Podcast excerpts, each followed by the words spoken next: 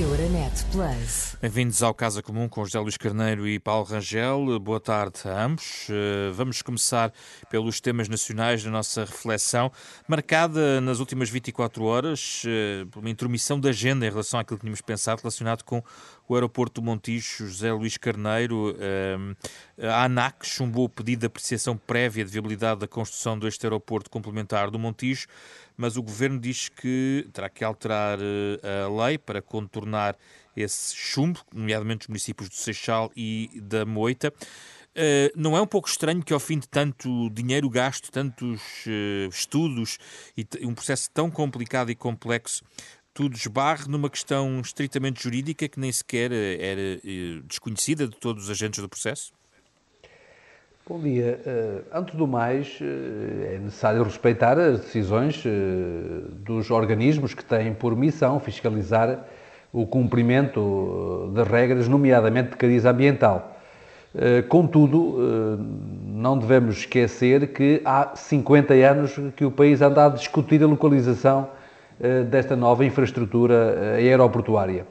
O governo, como se sabe, e nomeadamente o Partido Socialista, tinha uma posição que era favorável ao Alcochete. Todavia, quando chegamos a funções governativas, eh, havia uma decisão tomada pelo governo eh, PSD-CDS e pelo governo liderado pelo Dr. Passos Coelho.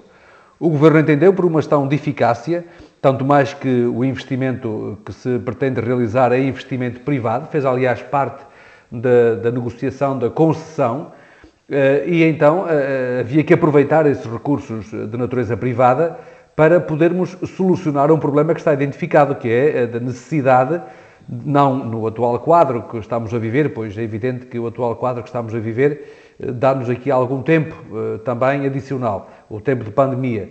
Eh, mas sabíamos bem que no tempo em que foi tomada a decisão, o aeroporto de Lisboa estava, digamos, a atingir um nível de saturação e era exigir que houvesse uma resposta complementar, tendo em vista responder a um contributo decisivo das viagens aéreas quer para a economia, quer para o emprego e muito particularmente a partir do turismo. Mas centramos-nos no presente e no futuro, José Luís Carneiro.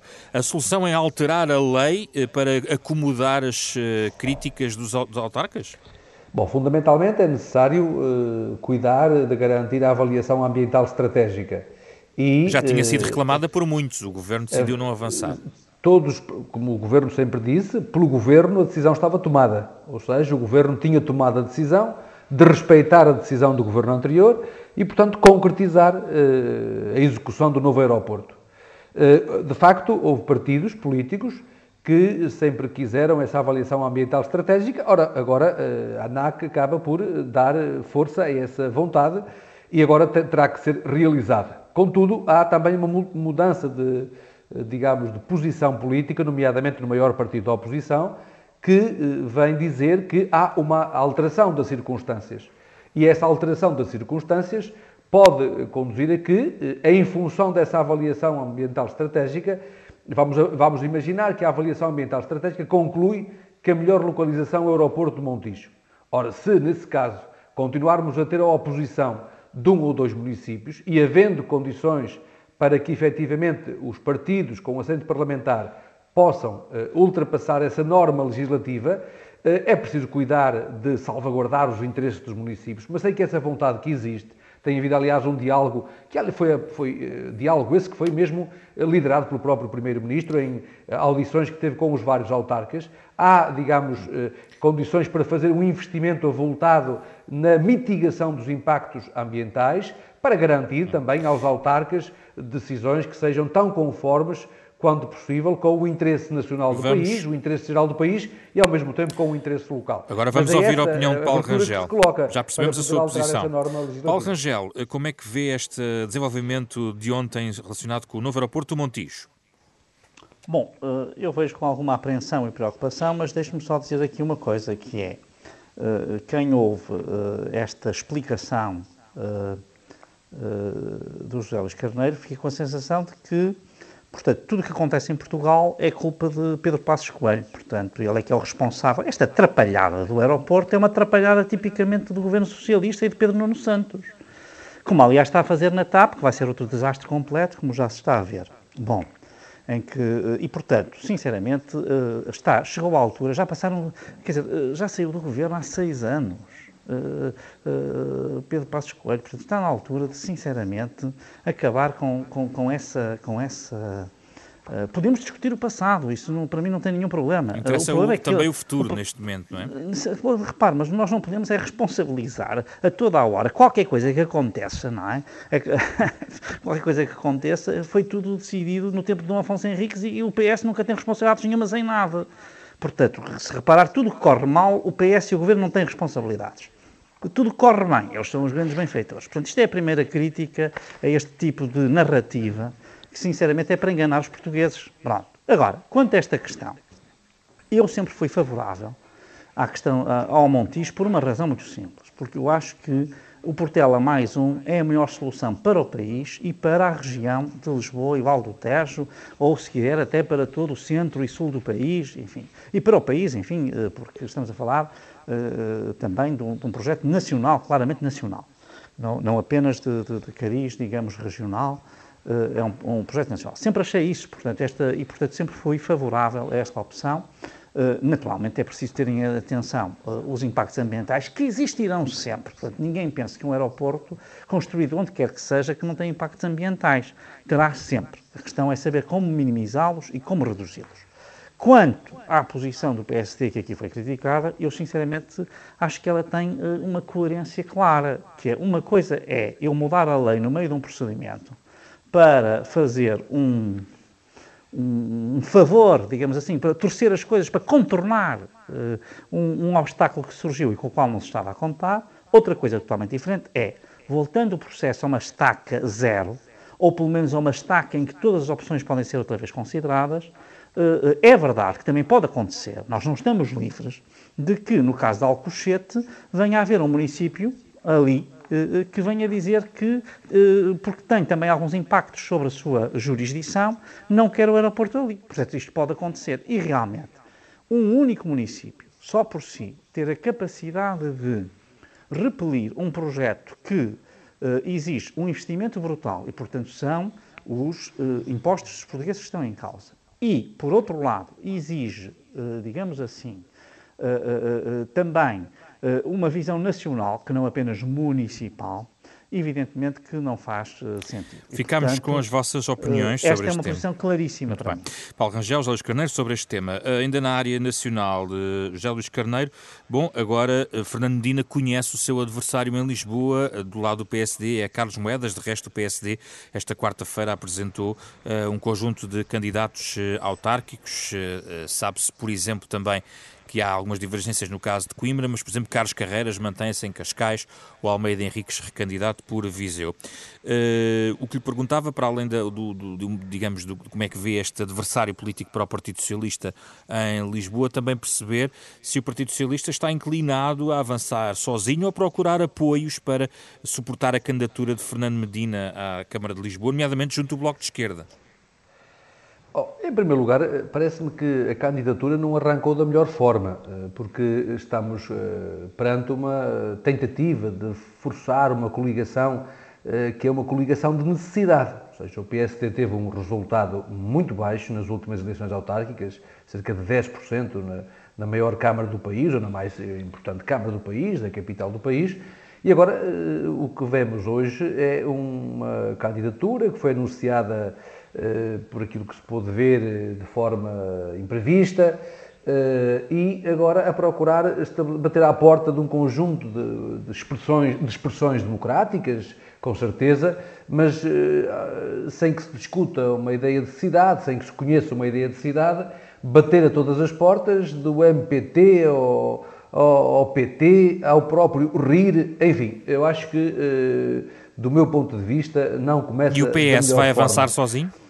Partido, esta coligação de necessidade que a candidatura do PSD-CDS está a tentar construir no terreno, sem que se conheça para já uma leitura, uma visão de cidade, confronta-se com um modelo de cidade que é um modelo conhecido, liderado por Fernando Medina, ou seja, uma cidade cosmopolita, aberta ao mundo, uma cidade que valoriza a qualificação do espaço público. Gostava de saber se, por exemplo, vai precisar do apoio do Bloco de Esquerda, que aparentemente, segundo a moção da direção do partido à próxima convenção, não está propriamente virada para fazer alianças com o Partido Socialista. Antes do mais, o Partido Socialista está sólido no desempenho das suas funções de maioria na cidade. E tem um projeto de cidade, tem um ideal de cidade, a qualificação do espaço público, a qualificação da vida democrática. Por exemplo, uma matéria que é uma matéria central da cidade, os transportes e mobilidade, a política de habitação e as rendas acessíveis.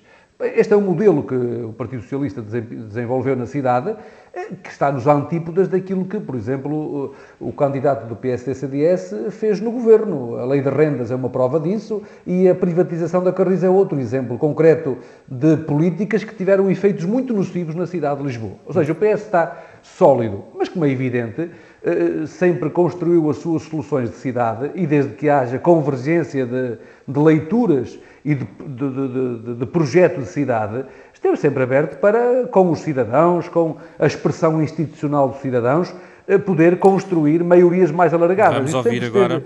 sempre esteve preparado e disponível para essa. Aliás, como bem se sabe, desde 1989, com Vamos... o Jorge Sampaio à frente da Câmara de Lisboa. Vamos ouvir agora Paulo Rangel, este é o tema nacional para depois irmos para o Bloco Europeu. Paulo Rangel, uh, uh, Carlos Moedas uh, é a cartada do seu partido. O que é que responde a esta, estas alegações de José Luís Carneiro? Não, a primeira coisa que eu devo dizer é que isto é um, é, é, é, é um candidato excelente, não havia melhor para Lisboa. eu posso dizer que várias vezes o encorajei a isso, posso dizer isso. Uh, uh, uh, visão cosmopolita, sim, tem Carlos Moedas. A Fernando Medina, infelizmente, é uma visão burocrática.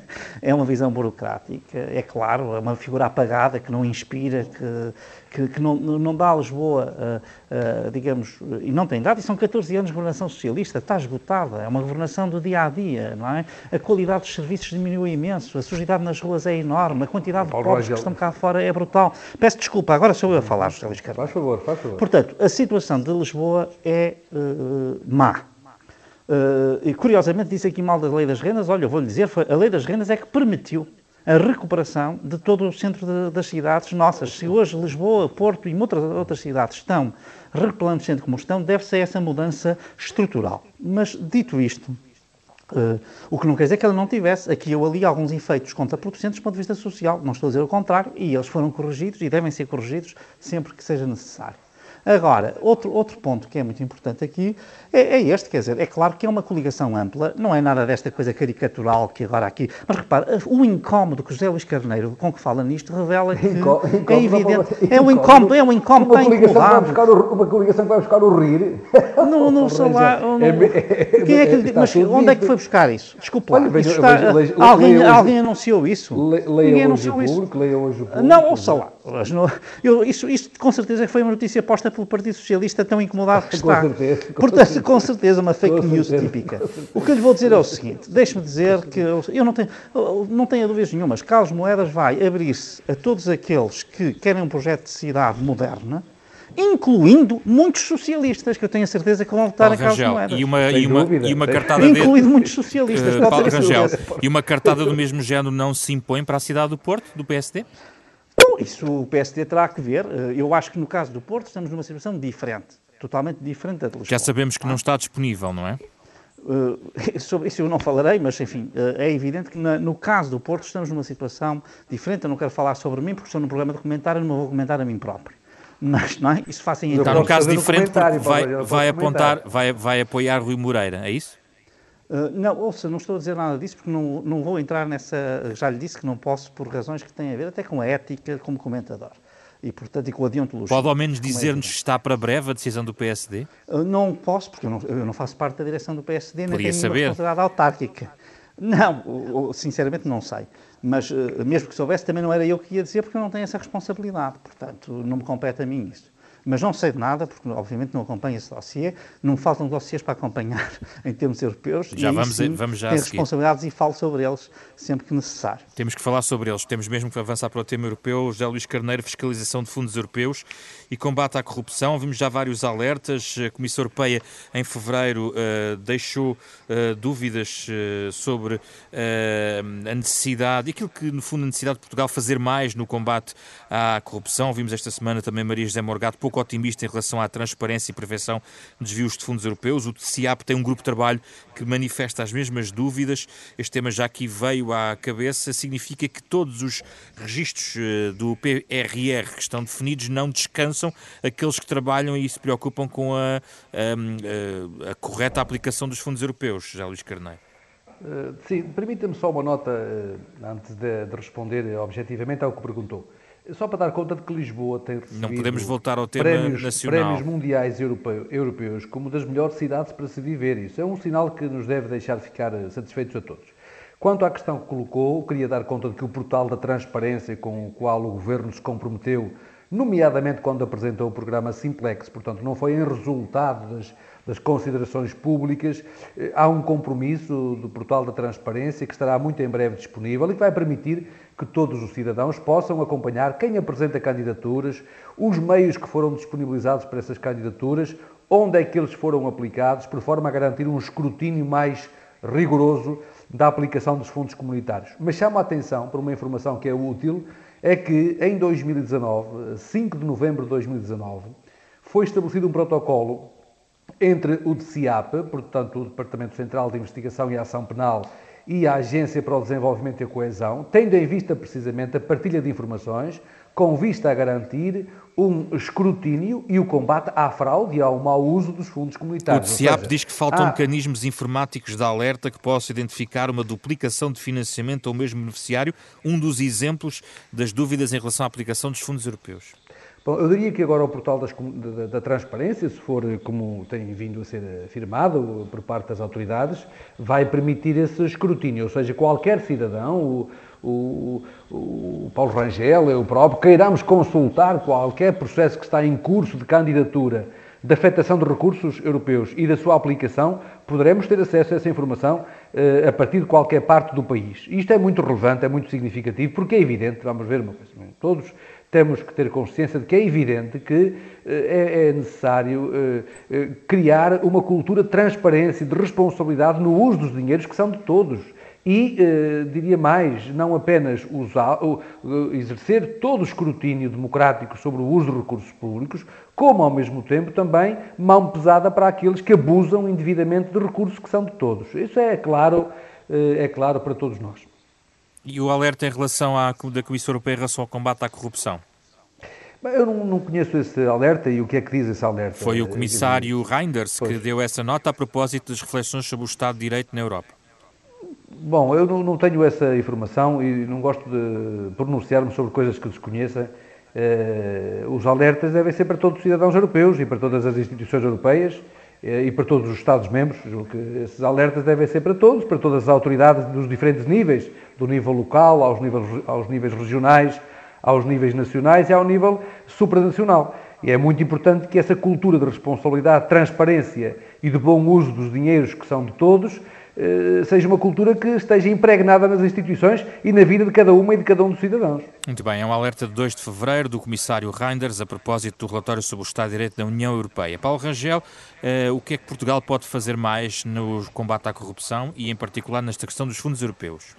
Olha, repare, Portugal tem que fazer eh, várias coisas. Na questão dos fundos europeus, eu penso que nós temos que ter aqui mecanismos de garantia muito reforçados uh, e muito dirigidos para este pacote em particular uh, de recuperação e de resiliência. Porquê? Porque ele vai ter que ser utilizado num tempo recorde.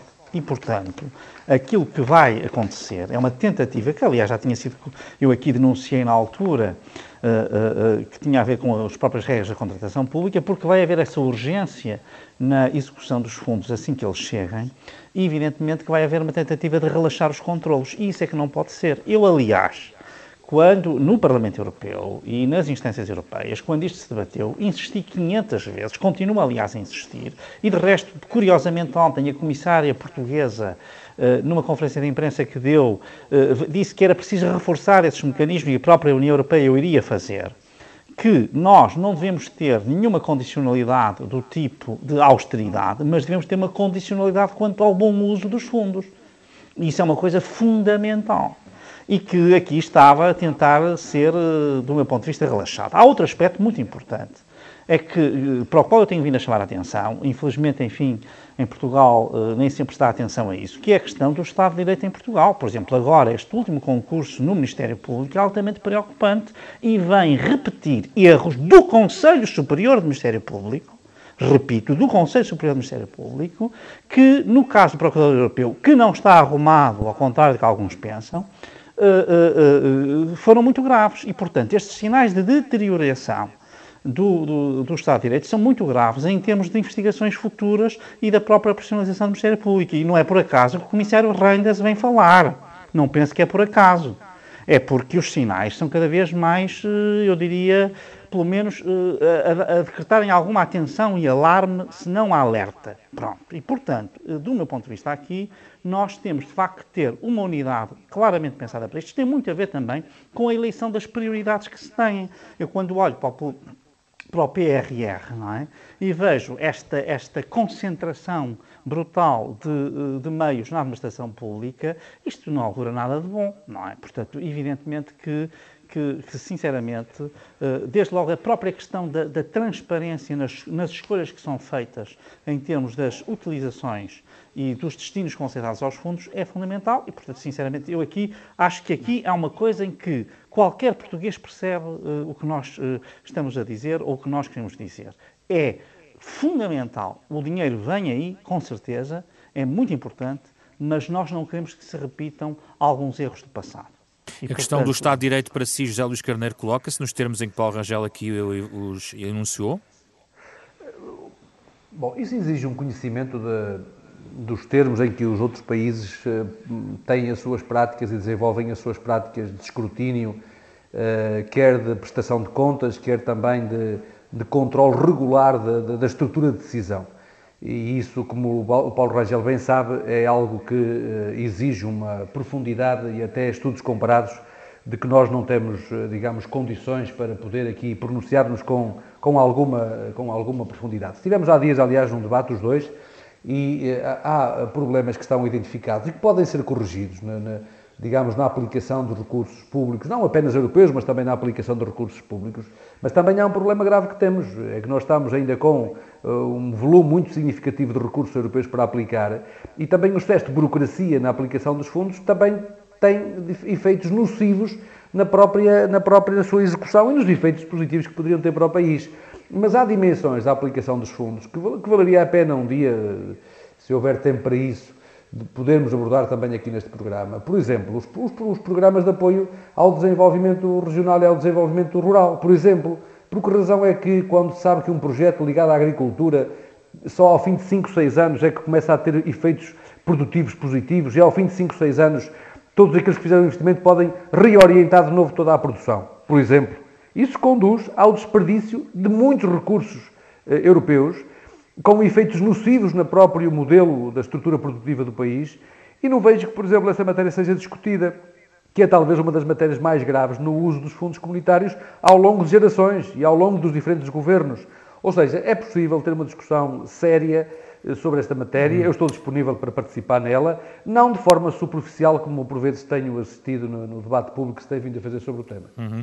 Paulo Rangel, um remate ainda sobre este tema, vamos fechar o programa, é, é a questão do Estado de Direito. Não, o que lhe digo é o seguinte, é fundamental, uh, uh, eu na questão do Estado de Direito, o que lhe digo é que tem havido aqui, há sinais, que de resto não são novos, há uma tendência do PS sempre para isso, para uma certa tentativa de controle, seja da comunicação social, seja da, enfim, de instâncias Paulo próximas Rocha, Eu não concordo com não é sua posição. Pá. Era preciso ter eu tempo para poder contrapor a sua posição, Paulo Rocha. Não é uma coisa nova. Eu oh, sabe oh, Paulo, mas veja, foi o governo PSD, PSD, CDS, que, por exemplo, evitou o concurso público para a indicação do, do representante português na estrutura europeia de justiça. Foi, foi, foi vocês é que pediram. É, é, verdade, oh, isso é rigoroso, Paulo é, Rangel, está a ver. Não foi o Partido é- Socialista, no é, governo, não foi o PSD-CDS. Vamos ouvir Paulo Rangel agora. Pronto, eu não queria estar. Uh, vamos cá. É que isso uh, obriga-nos a essa discussão. O que quer dizer é o seguinte, ouça lá, por exemplo, o, o, eu não estou, mas eu não estou aqui, sabe, é que o José Luís Carneiro vem com o PSD e o CDS, mas eu quando estou aqui a falar, não estou a falar só o PSD e o CDS, estou a falar eu, Paulo Rangel e a minha opinião. Por exemplo, eu mas sempre fui